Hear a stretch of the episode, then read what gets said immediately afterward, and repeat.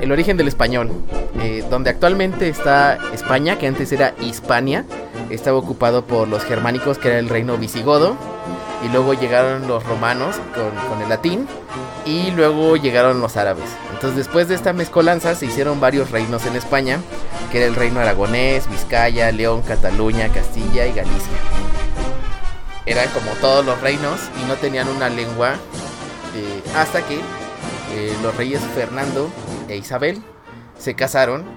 Eh, Isabel era de Castilla y el rey Fernando era de Aragón. Se casaron y unieron todos los reinos.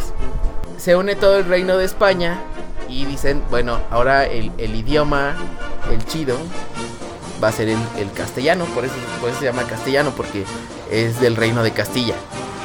Ah, y fue en esa misma época en la que eh, pues los, los españoles descubrieron América y se expandieron. Entonces fue una, una gran época para España. Fueron buenas épocas para España y, y ese es el origen del español, el, el segundo idioma más hablado después del chino.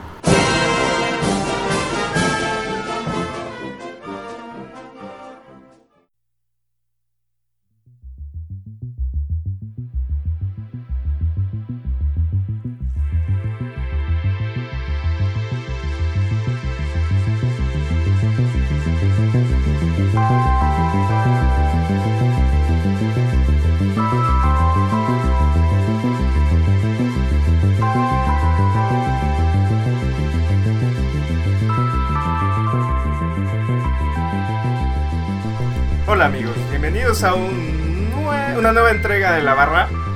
Eh, esta vez eh, nos vamos a poner serios, nos vamos a poner cómodos. Bueno, no tan serio, tenemos cervezas en la mesa, Y tenemos y chiquelete. Y no Marky, entonces Pero bueno, bienvenidos a La Barra, soy su host Omar Tosca. Eh, y conmigo tengo, tengo alrededor una serie de expertos en temas lingüísticos. Eh, quisiera saludar primero a Marky. ¿Cómo estás, Marky? Híjole, eso no es inclu... Bueno, a ver. Ah. Bueno, pues yo soy Marky, soy copy. Est- estudié algo de letras y luego de, de diseño. Y eso. ¿Estudiaste le- letras? Sí, estudié la carrera de lengua y literatura hispánica. Perro. Expertos en el área. Carmen, Eh, Carmen, ya me conocen por capítulos anteriores Como- como las carnitas como el alimento de la conquista, los setes antes que los Ubers y muchas cosas. Setes Eh, before fletes. Setes before fletes.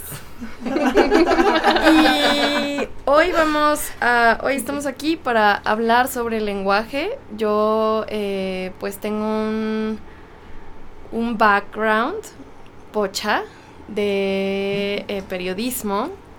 Posteriormente pues eh, me puse a hacer más como contenido vinculado como a mercadotecnia para empresas, no dije marketing. Y pues hoy vamos a hablar del lenguaje que existe en el, del debate más bien que existe en el lenguaje. Nat. Nat, es Hola. tu, es tu estreno. Bienvenida Sí. a la barra. Muchas gracias, Omar. Eso también se oye muy mal. Pues sí, Qué incorrectos estamos hoy. Disculpen. Yo no lo dije con malas intenciones. Sí, nada, nada de esto es de malas intenciones. No, no te preocupes, no lo tomo así. Eh, pues sí, este es mi primer episodio de La Barra, que los acompaño a, grabar. Y estoy en este precisamente del lenguaje porque soy UX Writer. También mi puesto es pocho, así como, como Carmen tiene un background, yo tengo un puesto pocho y soy UX Writer. Y eh, pues bueno, escribo microcopy para productos digitales. Antes escribía poesía. Y pues bueno, la verdad es que soy una ñoña del lenguaje y básicamente por eso estoy aquí sentada con Michela. Y el regreso triunfal de Kat. No le veo el triunfo. Ah, no sé. Em, pero pues siempre he estado aquí. O sea, Sí, ellos no saben que. No, Que- no, o sea, el episodio pasado no estuviste. Ah, sí es cierto, porque escuela. Bueno, yo soy Kat. Eh, también hemos hablado mucho aquí entre Carmen, Omar, Marquillo y otros invitados. Am, pues yo estudié comunicación, básicamente. De hecho, eh, la UNAM le llama de diferentes formas dependiendo de la escuela, pero básicamente es comunicación. Ah, pues no sé, o sea, llevo siete, siete años trabajando em, como para productos digitales, onda, revistas, eh, pues no le entré tanto al periodismo, supongo, porque, no sé, porque no pude, pero, pero lo hubiera hecho, la neta. No, porque ya va de... De salida, sí. Pero por el- lo digital, ah, ahí, Sí, ahí exacto, sigue. Ahí va. Eh, bueno, social media, eh, notas, mar- eh, pues sí, publicidad, marketing, como le quieran llamar. Eh, y bueno, últimamente ya más hacia UX Writing también. Eh, que bueno, a mí cuando me presento, pues yo sigo como prese- presentándome como redactora y o em, pues diseñadora de lenguaje, más que UX Writing, que pues la verdad creo que todo tiene una experiencia y eso lo podemos ver en, otra, en otro podcast. Pero sí, hablamos de hablemos de pochismo. eh, y en el siguiente. En la siguiente sección vamos a hablar un poco más de lenguaje inclusivo, ¿no? Pero ahorita platíquenme pochismo. Primero, ¿qué es? Pochismo, pues mira, pochismo es meter anglicismos en, en el idioma, en español. O sea, es- creo que es una palabra muy mexicana. O sea, muy, muy de decir que hablas pocho cuando metes palabras gringas, sobre todo, porque es el lenguaje del que más tenemos influencia. Entonces, pues sí, un pochismo es, es mezclar, así como regreso al ejemplo de Carmencita que lo hizo diciendo que tiene un background. Creo que es súper común ahorita escucharlo, escuchar que alguien se describe a sí mismo o describe lo que hace o simplemente en cualquier plática saca una palabra en inglés porque o es más corta o es más memorable o es eh, como un código de lenguaje entre, entre compas. Entonces, pues así definiría yo pochismo. A favor. Por tres, por cuatro. También es algo de industria, como que en toda la industria creativa y la industria de la comunicación y el diseño es súper común decir cosas como eh, te mandé invite para tener un meeting, para una brainstorming, para el workshop que vamos a tener para el diseño de, eh, de la app eh, para estar fit. Sí, Y es, es por como- gremio. O sea, un mecánico, pues no va a decir eso, Sí. ¿no? Sí, o o los nunca. doctores, pues tampoco. ¿Cómo o sea, hubieran un- dicho un eso cirujano no dice eso. La surgery de tu heart Ajá. No, no pasaría. de tu peacemaker, tenemos que poner un peacemaker para que el corazón beating so hard. Saludos No, a la tía. Marta de baile, Sí. por cierto. Ah, ¿Qué, qué nivel de inglés? Me pregunto no? si escuchará esto. ¿no? Obviamente no, pero obviamente no. Obviamente no. seamos libres de decirle hola. Pero sí, ahora que estamos hablando de pochismo, debemos hablar de- De, del 200% de inglés que habla Marta de baile. Ajá. sí, no hay nadie que hable mejor inglés que Marta de baile. En el diccionario de Oxford está Marta de baile como el mejor Sí.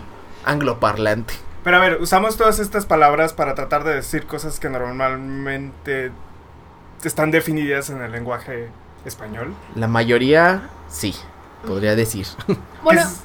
Perdón, hay unas que no, pero, o sea, volviendo a como a lo que decía Carmen y, y Marky, o sea, hay parte en la que, por ejemplo, yo nunca llegué a usar esas palabras hasta que llegué a publicidad a, a una agencia en la que todo el mundo hablaba como así, que por cierto me molestaba muchísimo.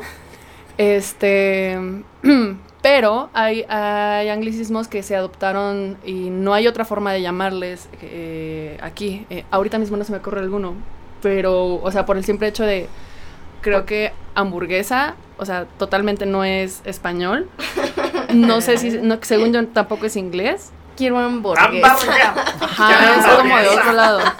Pues no, lo que pasa es que hamburguesa se llama así, según yo, según la historia que yo conozco. O sea, viene como de Hamburgo, ¿no? Según yo. Entonces no estaría segura que no fuera una palabra ni totalmente inglesa ni totalmente al española. eh, quesadillín, claro. Eh, pero por ejemplo, una palabra que usamos mucho en, en Merca que pensamos que no tiene mm, traducción al español es insight. Siempre usamos insight pensando que, Qué pues, bueno, que no hay. Ajá. Es este insight. Entonces, eh, sí, sí tiene una traducción un equivalente al español, pero nos sentimos mucho más cómodos pensando. ¿Cuál es? Ya se me insight. olvidó, Nat. No, pues a mí también, porque nunca lo usamos. Sí, no, no Mm. recuerdo cuál es el... eh, O sea, lo complicado es cuando encuentras palabras en un idioma que puedes usar en otro idioma que realmente están ejemplificando algo. Creo que me voy a ir primero del lado de lo de la por ejemplo, eh, yo viví en Yucatán, entonces me escucha, me, me tocaba escuchar muchas palabras mayas. De hecho, la gente combina mucho español y, y maya y era súper confuso porque tenía que aprender ciertas palabritas. No fueron muchas, la verdad, pero sí hay una como, como una combinación de ambos lenguajes que imagino que para el maya puro, que de hecho quedan muy poquitos, debe ser difícil luego adaptarse al español. Bueno, o sea, eso lo, lo podemos incluso relacionar con la gente que vive en la frontera y que habla muchísimo más inglés eh, que español, ¿no? Pero, perdón, eh, regresando a esta parte, o sea, sí hay palabras que adoptamos, o sea, el- eh, bueno, volvemos a la comida, el hot dog, creo que era más bien eso. sí, O sea, nosotros no El hot decimos perro caliente, ¿no? ni salchicha. Ajá, no. Pero hay ciertos países en Latinoamérica que No, sí. o en, o en No. el norte le dicen dogos, ¿no? En, algún Ajá. norte. Que es una derivación de dog, Ajá. ¿no? O sea, que finalmente. sí. O sea, de verdad, mm, no se me ocurre ninguna palabra que de verdad no haya una traducción porque al final es un nombre, que normalmente pasa eso, ¿no? Porque son como nombres propios y pues así se les queda. Pero eh, esto que mencionas del maya y o en la frontera que hablan en inglés es muy natural. Es como, no sé, mecate, que también no hay otra forma de decirle eh, al mecate, porque así se llama. Eh, pues tampoco es español, como que venga de, de la lengua romana, etcétera, ¿no? Entonces creo que es importante decir que, aunque a mucha gente no le gustan los pochismos, pues son parte de, de nuestra cultura. Creo que lo que molesta a los pochismos es cuando, como lo que dijeron hace rato, es cuando es ridículo. O sea, si ya tienes la palabra en español para decir lo que quieres decir, ¿para qué usas otra Si palabra? ya tienes el wording en español. o, o sea, sí, es molesto porque también me parece que es porque hay mucho material de marketing y de diseño en inglés. Y pues tienes que hablar, o sea, lo lees en inglés y entonces lo aprendes en inglés y cuando lo ejecutas, pues lo ejecutas en inglés. Aunque eso también habla de, de- de que no hay gente de habla hispana que esté escribiendo contenido valioso o esté haciendo contenido valioso en su idioma. O no lo conocemos, no tiene el nivel de difusión que tienen los autores en Estados Unidos o de las universidades gringas. Creo que lo interesante aquí, eh, eh, retomando el tema de la palabra mecate, los dogos, el marketing, los brand awareness y todo eso, es que la lengua en cualquier idioma eh, pues vive un proceso constante de iteración y va adoptando cosas de otras lenguas, de diferentes disciplinas y incluso pues como de diferentes culturas. O sea, es un proceso pues de, de apropiación cultural muy fuerte que está muy vinculado a cómo vivimos la realidad. O sea, estamos expuestos a todo. Wow, está muy padre. ¿Vieron Arrival? ¿No? ¿En Ah, español claro. cómo se llama? sí. Ah, se llama... La llegada. La llegada. La, la La película de llegada. Tron. no. Sí, se llama La No, no, Llegada y es de, de uno- una especie de platillo volador, ¿no? O de objeto extraño no identificado que aterriza y los, los tripulantes de ese, de ese objeto hablan un idioma completamente desconocido para los humanos, que son solo signos, signos visuales. Entonces, Amy Adams está destinada a descifrar ese lenguaje, Es que a es- descifrarlo. Está muy Ah. interesante porque en esta película justo, o sea, lo que de lo que se trata básicamente es de que esta morra que es lingüística, lingüista, perdón, eh, quiere comunicarse con ellos para, pues, para saber qué es lo que quieren.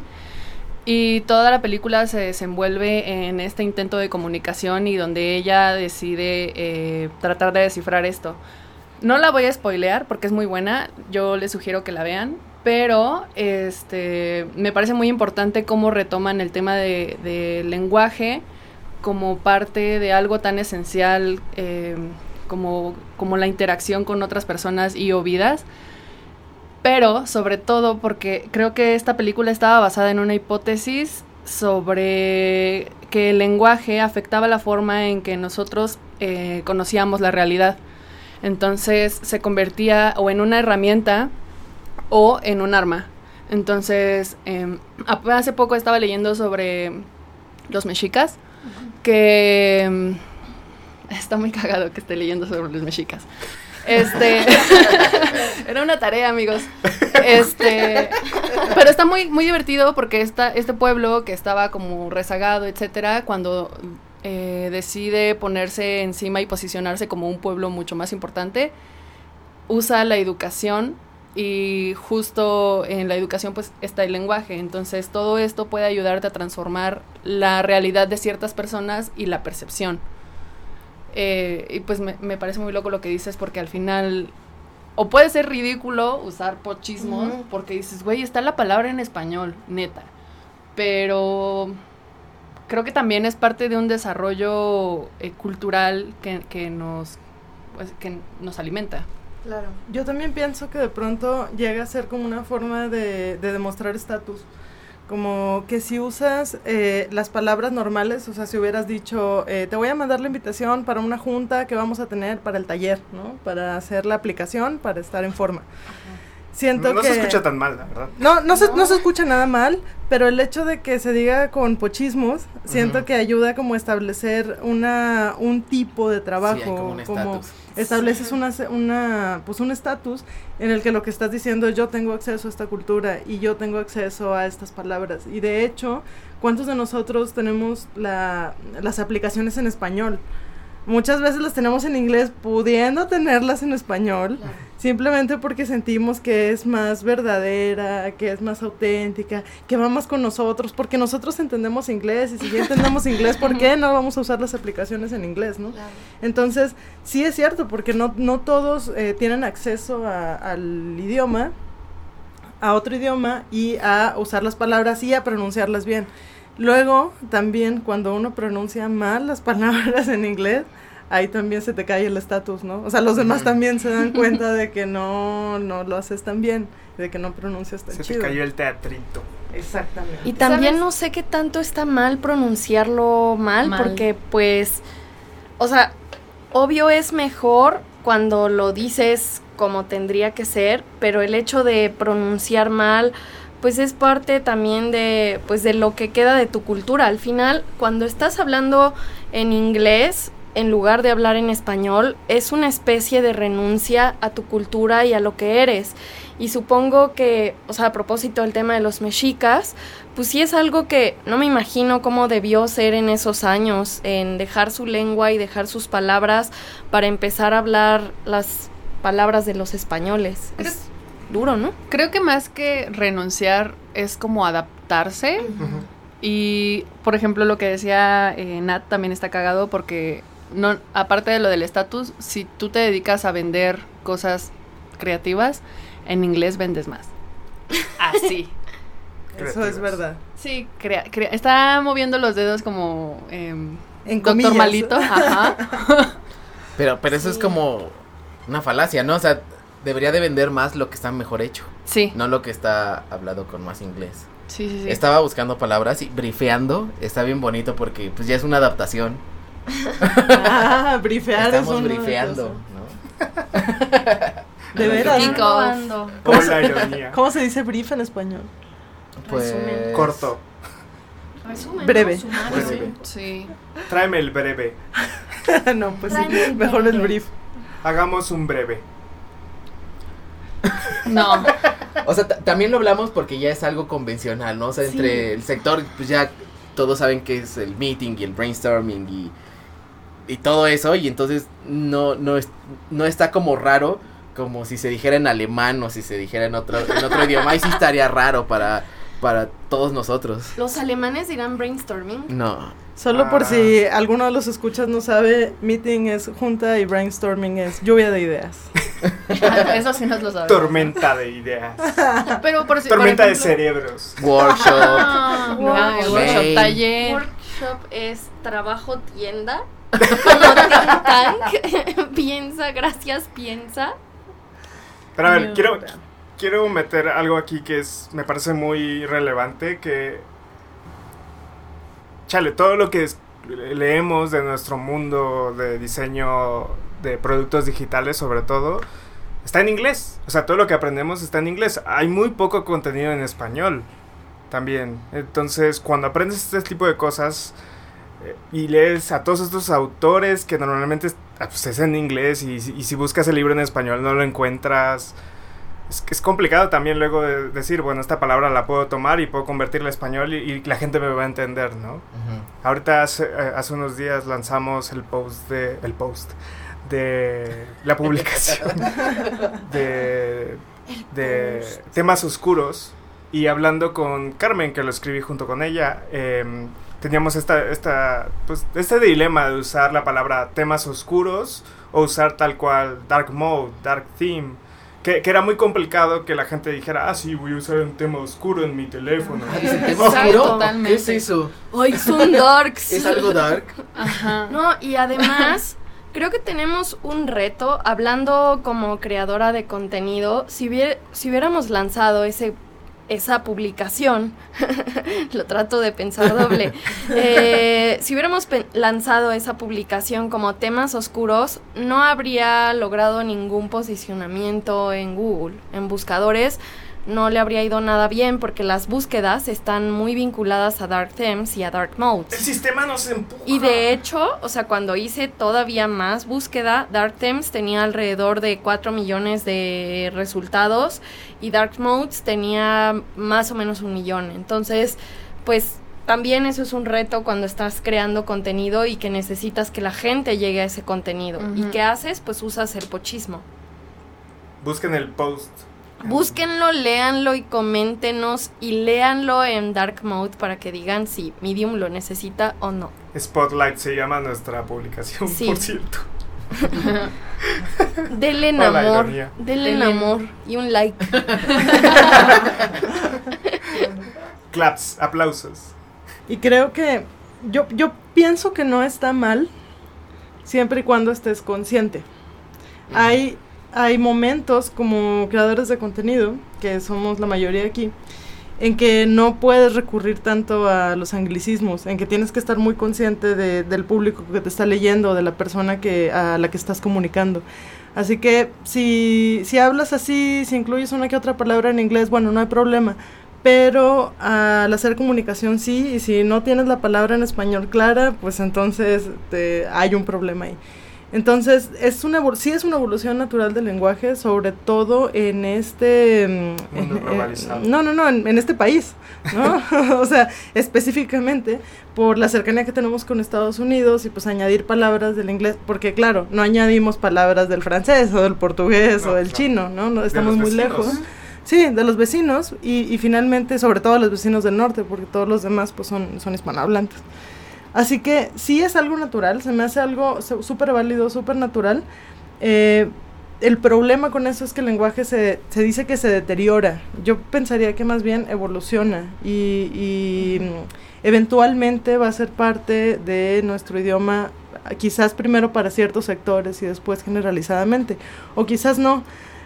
Pero sí siento que hay, hay, sobre todo los que nos dedicamos a esto profesionalmente, tendríamos que defender el idioma y defenderlo, no, no me refiero a ser puristas, ni mucho menos, pero sí saber cuándo aplicarlo y, y cuándo no. Y no tratar de convencernos de que es normal y de que todo el mundo habla así, porque la verdad es que no todo el mundo habla así. Todos asentamos con nuestras cabezas. Sí. Para los que no nos vieron. Ajá, no estamos. Chi, chi, chi. Perfecto, amigos. Vamos a una pausa. Uh,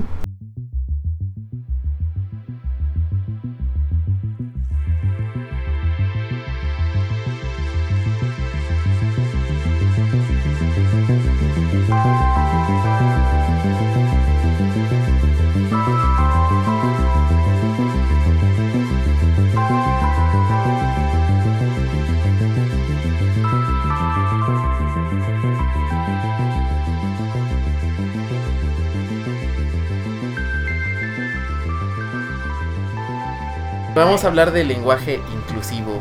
El lenguaje. El lenguaje A inclusivo. los señores. Que también solo se da en español. ¿Cómo? dicho Sí. sea de paso. O sea, no Ah. hay muchos idiomas Es que- que, que tengan el lenguaje inclusivo. Díganme si sí o no, si estoy incorrecto, pero hay muy pocos lenguajes también que, o idiomas que, bueno, no sé si es lo mismo, pero que realmente tienen artículos que refieren al género. Eh, yo creo que los que están derivados del latín, sí. Sí, hay, hay muchas diferencias. Y de hecho, ajá, o sea, regresando al inglés, justo eh, es donde menos se ve esto de que si digo ella o él, porque al final, es- bueno, no, sí, ahí sí es she De o hecho, he, de pero hecho sí you, hay you, por ejemplo, pero en español también es tú. O sea, y sin importar si eres hombre o mujer, pero de hecho en inglés también existe este dilema de decir eh, her or his. entonces, ¿cómo dicen o them? She or he. O sea, es ¿Cómo dicen? them, them sí, Sí. puede ser Y ellos, yo, Y ellas. pero al, al referirte a un sujeto, sí tienes que decir si es masculino o femenino. O sea, también, también en inglés existe el dilema, pero sí es cierto que puede ser más fácil esconderlo. Pero también, por ejemplo, en portugués existe, existe esa, esa diferenciación entre lo masculino y lo femenino. Y, y pues no, no, no, no es el único, pero sí, nosotros lo, lo sentimos muy real porque sé que nosotros hablamos, entonces nos afecta mucho más. Hay que introducir y explicar qué es el lenguaje inclusivo.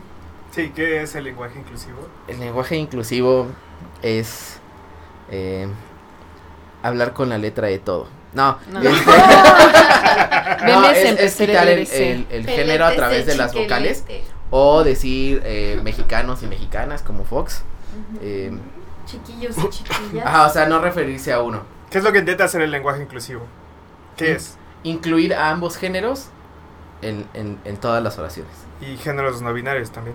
Bueno, no sé si son géneros, pero ya hablaremos de eso en nuestro capítulo de Pride. Ok. Spoiler alert. Spoiler alert, sí. Ok. Mm, Pero, ¿cuál es el origen de esta? ¿Es una causa? ¿Es, es una moda? ¿Es qué es? No, yo pienso que em, como generación nos está tocando resolver muchos problemas en cuanto al género que antes no estaban. Siento que antes la mayoría de las personas estaban cómodas con que se dirigieran a ellas en general con el género masculino, todos. Pero últimamente ya no se siente tan correcto por esta nueva ola de feminismo, por la revelación de todos los géneros y con qué género se identifica cada persona.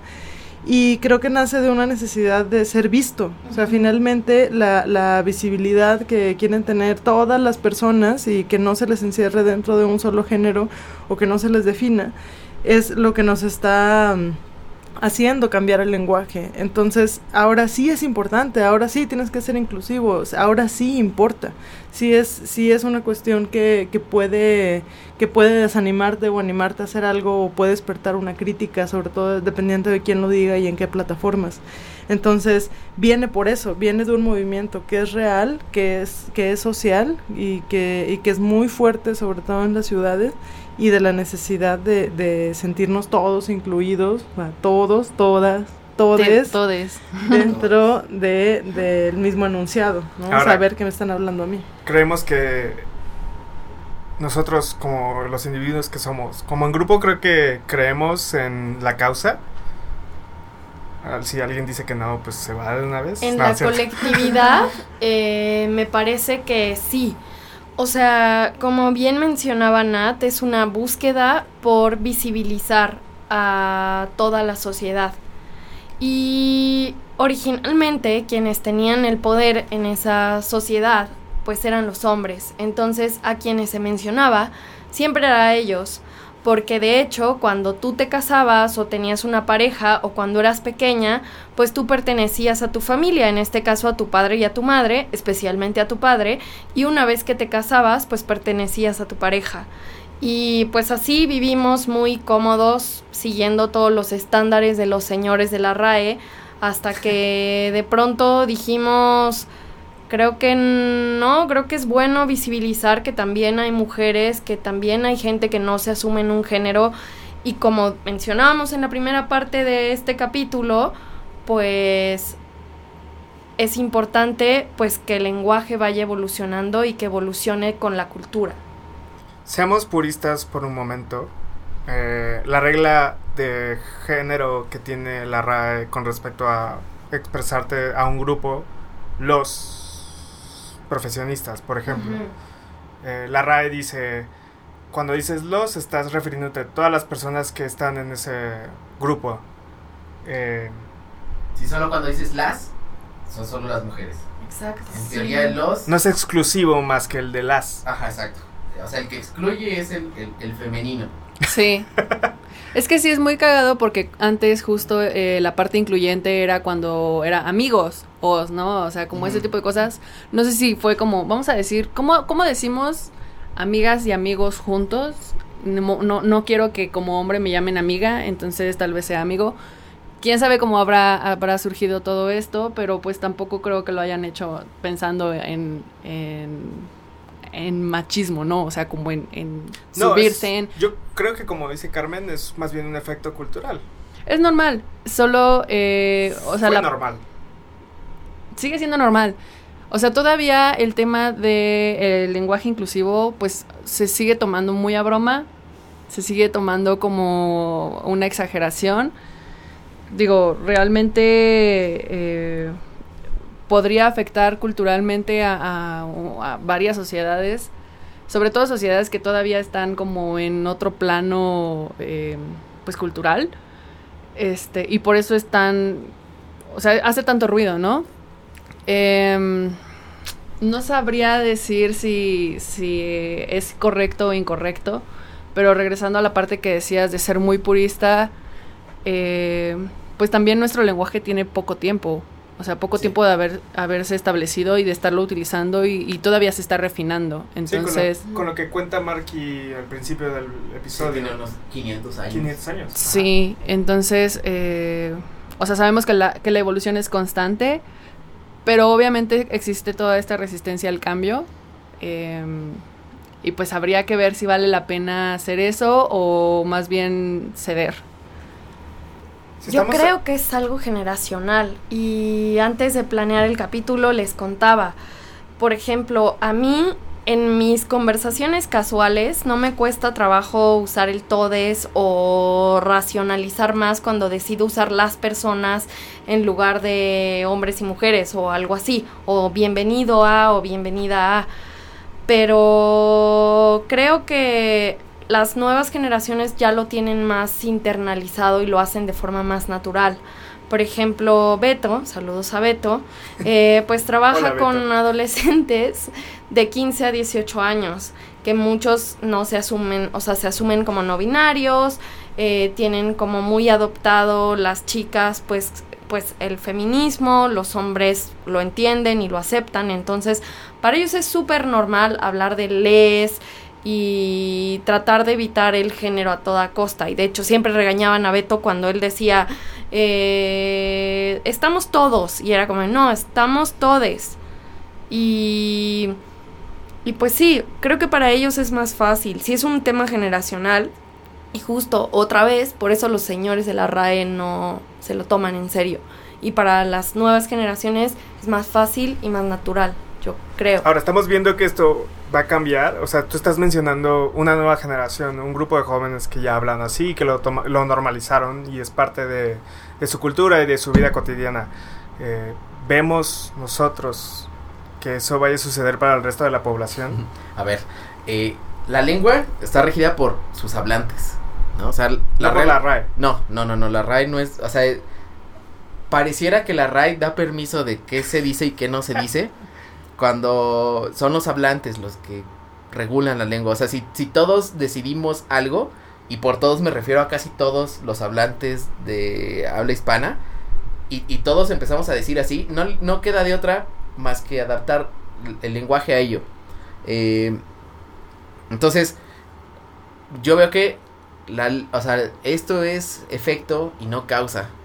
Entonces, si, si, si todos comenzamos a hablar con, con, con, con estos como todes y, Con la E. ajá, con la E, o, o como sea que, que hablemos, si, si se da la convención de todos, pues se hace.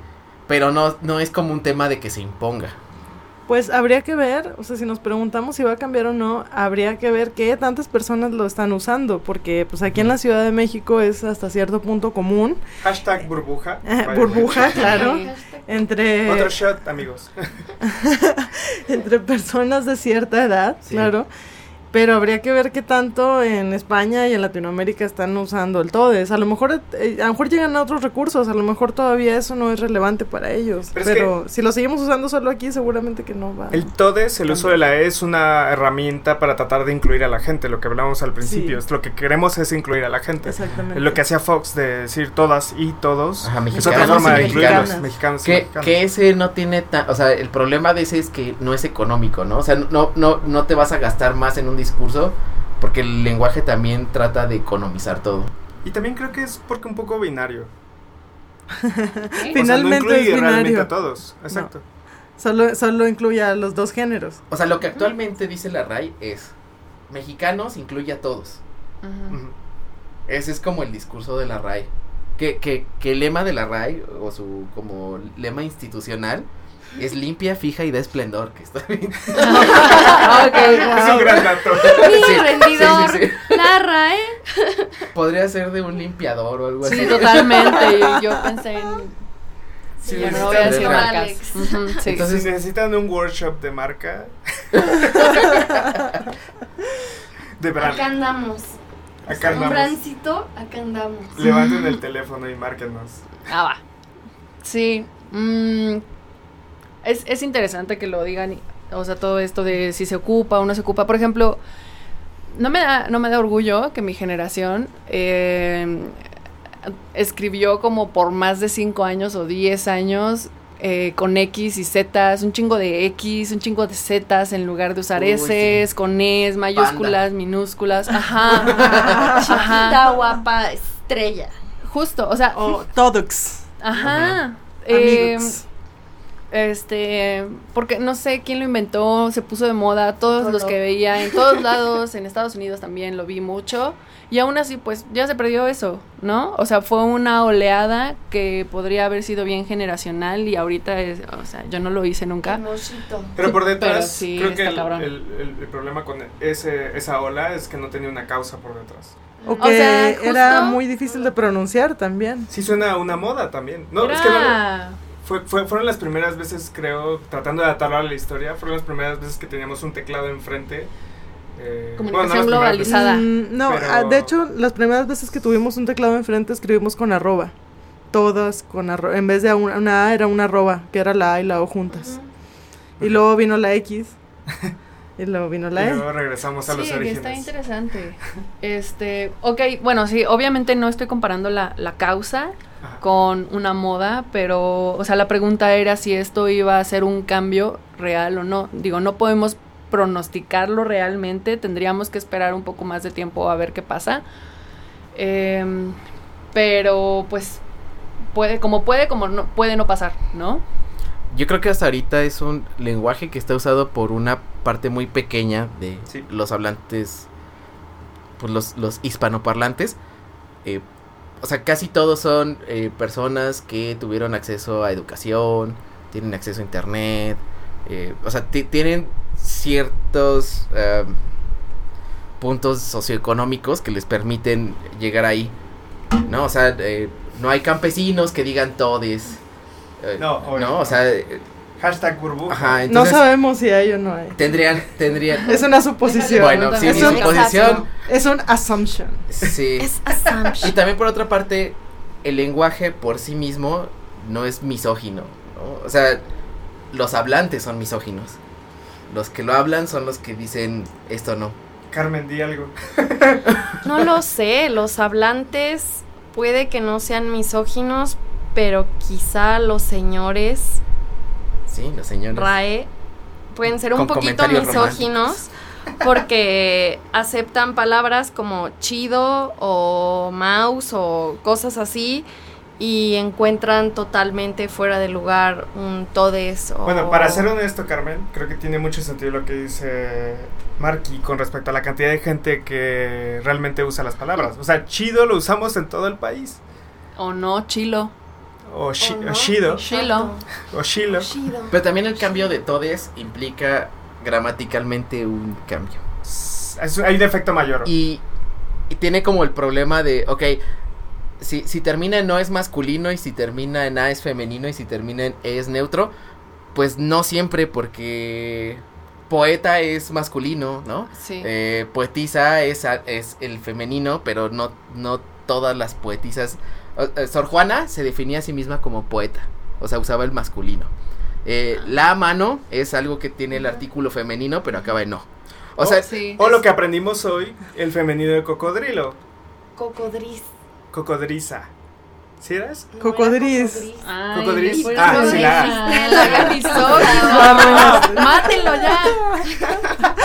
Cocodris. Cocodris. Me gustaría, eh, ya pude retomarla. Lo, volvemos, perdón, ya sé, a Rival o La Llegada en esta película. ¿Se acuerdan que les había dicho que era de una hipótesis que no me acordaba de quién era? Era de un dude llamado Sapir Whorf, si es que lo estoy pronunciando bien. Y me parece muy interesante porque estamos hablando de lo mismo y creo que ahorita está más clavado a este tema. Eh, porque básicamente dice que la lingüística establece em, que la lengua que hablamos determine la forma en que conceptualizamos, clasificamos y vivimos nuestra realidad. Entonces, ya poniéndolo en palabras simples, o sea, dependiendo de cómo es como estamos hablando, podría o no modificar eh, la forma en que pensamos, la forma en que percibimos el día a día, las personas, cómo se comportan, etcétera. No quiere decir que los que usan el, el español normal sean todos misóginos, así como tampoco quiere decir que si ustedes empezamos a hablar ese o amigues, O uses pochismos. Ajá. Si seamos eh, o, o gringos o, o respetemos re- realmente los derechos de, de estas personas, ¿no? De todos, todes. Sí, porque también creo que la, la inclusión no nada más tiene que ver con el género o con ser no binario, la inclusión también tiene que ver con los lenguajes para personas que no necesariamente entienden o se expresan en nuestro lenguaje. Em, por ejemplo, no- nosotros como escritores para productos digitales sí nos enfrentamos con eh, poder desarrollar un sistema de palabras que aplique para las personas que son débiles visuales, ¿no? Para que el lector de pantalla les pueda ayudar. O las ciertas instalaciones, bueno, de poner textos en braille, como aquí el metro, el metrobús, algunas estaciones, no todas, pero siempre que hablamos de inclusión siento que olvidamos un poquito que no nada más nos referimos a si te identificas como hombre, como mujer o como nada, ninguno de los dos, sino que tienes otras necesidades que te hacen requerir diferentes tipos de lenguaje. Y, y eso me lleva a pensar que, que, ¿qué tal? Que no nada más tiene que ver con eso, no nada más tiene que ver con que si decimos todos o todes, sino qué tanto sabemos aprender, sabemos hablar lenguaje de señas o qué tanto podemos leer braille, quiénes necesitan hacerlo y, y qué instituciones sí necesitan implementarlo. Creo que de hecho en el futuro va a ser una habilidad que, que se nos va a exigir a muchos creadores de contenido, tomar en cuenta también a, a otras personas. Tomaré eso como tu conclusión del episodio. Muchas gracias, Omar. Porque me pareció increíble lo que acabas de decir. Y aparte, nos estamos quedando sin tiempo. Eh, y Kat creo que también dio una conclusión bastante extensa. No sé si quieran decir algo más, Carmen, Marky. Yo creo que es importante, retomando lo que dijo Nat, diseñar y crear ciudades y espacios públicos que nos incluyan. O sea, que, que no piensen solamente en género, sino también en diferentes necesidades. Y hoy creo que no lo veo. Hay problemas más grandes que solo Hay, ma- hay problemas más grandes que todes. que todos. Pues del lenguaje inclusivo, inclusive. este. Inclusive podrías decir... O sea, es Algo difícil. sobre Yo, yo veo que, o sea, solo, solo se acomodaría a menos que toda la población, o sea, lo, lo empiece a hablar, entonces ya. Y, y, se empiece como a establecer una norma. Y, y ver cómo se harían en esas excepciones, ¿no? O sea, por- porque a veces. eh, por ejemplo, el género masculino aguanta decir soy la víctima, ¿no? O sea, y no soy el víctimo, sino soy la víctima. Y, y eso como que no me está afectando o no sé, o, o sea, yo, yo lo veo como que es un tema de género, pero no es un tema de, de hombre o mujer o, o, o lo que sea, ¿no? O sea, es como, como que al- el lenguaje ya lo tiene. Y, y el lenguaje por sí mismo no nace, o sea, no necesariamente tuvo que nacer misógino, sino más bien, eh, pues somos los que, los que vivimos en este lenguaje, no todos, no todes. Eh, y bueno, eso. Muchas gracias a todos. Esto fue La Barra. Nos vemos la siguiente semana. Bye. Bye. Peletes de chequelete.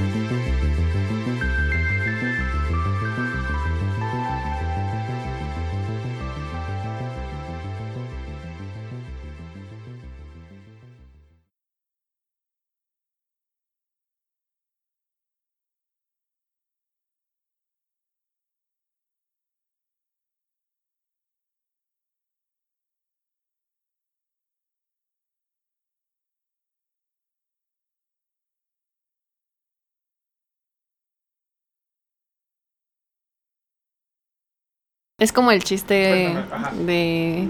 ¿Qué? ¿Cómo es ese ¿Cuál chiste? chiste? El de... ¿El del chequelete? Es en men que blese. Ajá, el que... De chequelete, pendeje. Estás.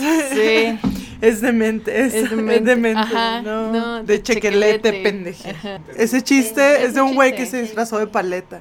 Es, ajá, un güey que está en la cárcel y tiene un plan, pero empieza muy cagado, es como, eh, pendeje, ven, pendeje. Y es, Ah, pero para empezar, creo que el chiste empieza cuando meten a un güey random así a la cárcel y le dicen, cuidado con tu compañero porque está demente, así está todo loco, ¿no? Y le dice, ven, pendeje, tenga en plen. Y dice, ¿qué? Tengo un plen, un plen, pendeje. Y es como, ¿qué? Un, un plen para escapar.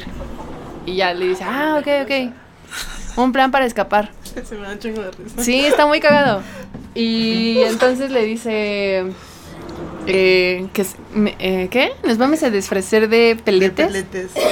De peletes. Y es como, ah, nos vamos a disfrazar de, pal- de paletas. Sí, pendeje. Y es así como de, yo me voy a disfrazar de... ¿De qué le dice a él? O sea, No me acuerdo, no. me Tú te ves a disfrazar de pelete de frese. Y ye de chiquelete. Y así de, ah, ok, yo de fresa. Chocolate. De chequelete. Entonces al final, ya porque no, no me lo sé muy bien y no soy muy buena contando chistes, este se, se transforma, se transforma, se Disfrazan. disfrazan, van, van de salida y dice, ay, el demente, o sea, la, la policía, ¿no? El demente del loco. Y el ne de chequelete. De chequelete, pendeje.